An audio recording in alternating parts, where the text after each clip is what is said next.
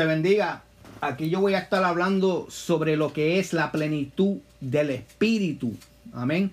Voy a estar leyendo del libro eh, del libro de Lucas en el capítulo 24, versículo del 46 al 49. Amén. Y la palabra del Señor se lee en nombre del Padre, el Hijo y el Espíritu Santo. Amén. Dice, y les dijo, así está escrito. Y así fue necesario que el Cristo padeciese y resucitase de entre los muertos al tercer día. Y que se predicase en su nombre el arrepentimiento y el perdón de pecados en todas las naciones, comenzando desde Jerusalén. Y vosotros sois testigos de estas cosas. He aquí yo enviaré la promesa de mi Padre sobre vosotros. Pero quedaos vosotros en la ciudad de Jerusalén hasta que seáis investidos de poder desde lo alto. Amén.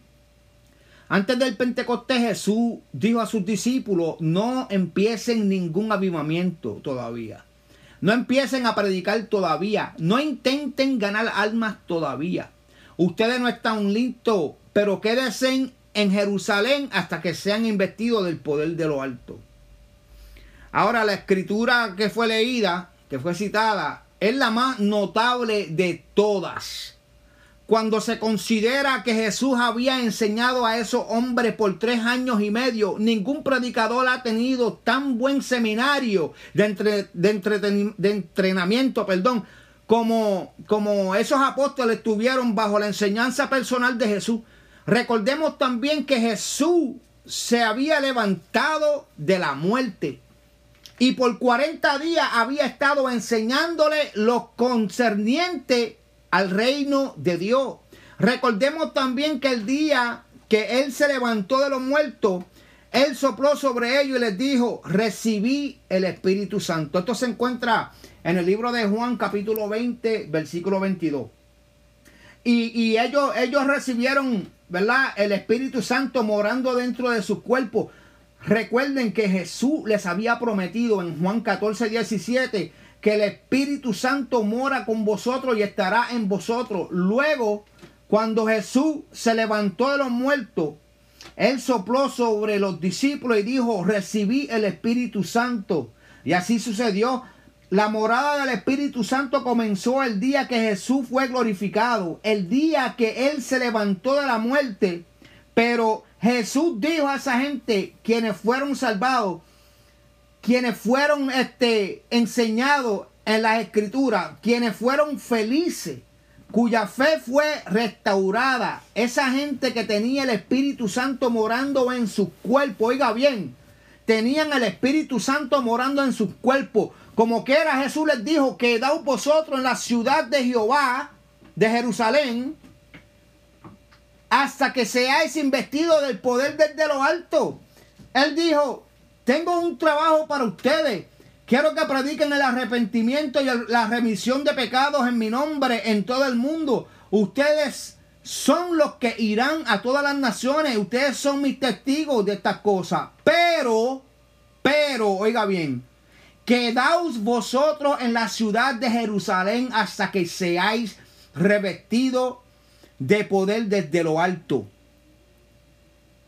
Tuvieron caminando con Jesús tres años.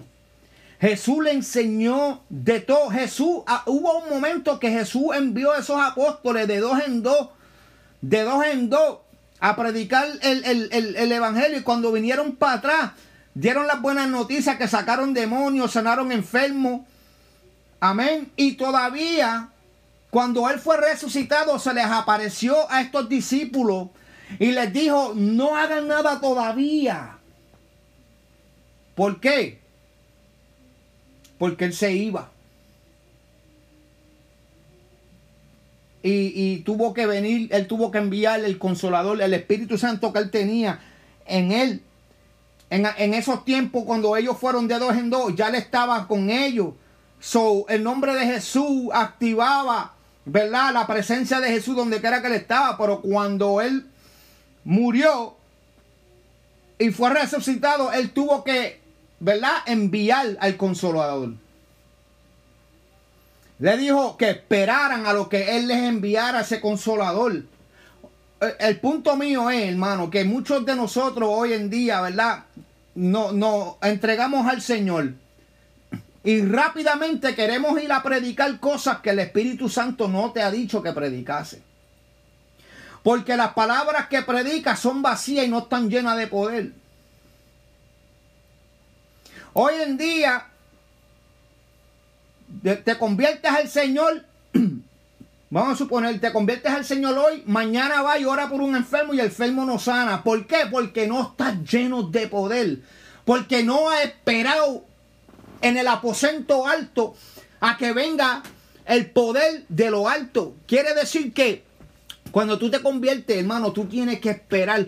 Tienes que encerrarte en tu aposento, leer la palabra, orar, ayunar, ¿verdad? Hasta que tu cuerpo y tu alma sean llenas de ese espíritu. Ya cuando tú te llenas, viene el poder de lo alto y puedes entonces salir lleno de poder a llevar el evangelio, a llevar el mensaje que Cristo te dio, a sanar enfermo, a echar fuera demonios y a restaurar el reino de Dios aquí en la tierra. Hoy en día hay muchos que quieren correr y todavía no han gateado. Hoy en día hay muchos que quieren sanar y todavía no se han sanado ellos mismos. Hoy en día hay muchos que quieren echar fuera demonios y tienen demonios ellos mismos por dentro. Por eso es necesario esperar en el aposento, meditando en esa palabra, orándole a Dios, buscando su presencia, ayunándole a Dios para que te vayas llenando del poder de lo alto. Y cuando estés lleno, entonces vas a estar listo para hacer todas estas cosas que Jesús hizo en el caminar de él mientras estaba en esta tierra. Si esto es para usted, hermano, vaya a su aposento. Dele gloria a Dios, órele a Dios y pídale que lo guíe, pídale que lo llene, pídale. Hubo un tiempo en la Biblia donde, donde había muchos convertidos ya, se convirtieron a Jesús, se bautizaron con el bautismo de Juan, con el agua. Y cuando Pablo fue donde ellos, le preguntó, recibieron el Espíritu Santo. Ellos todavía no sabían lo que era el Espíritu Santo. Tuvo que Pablo y Sila poner las manos sobre ellos para que ellos recibiesen el Espíritu Santo.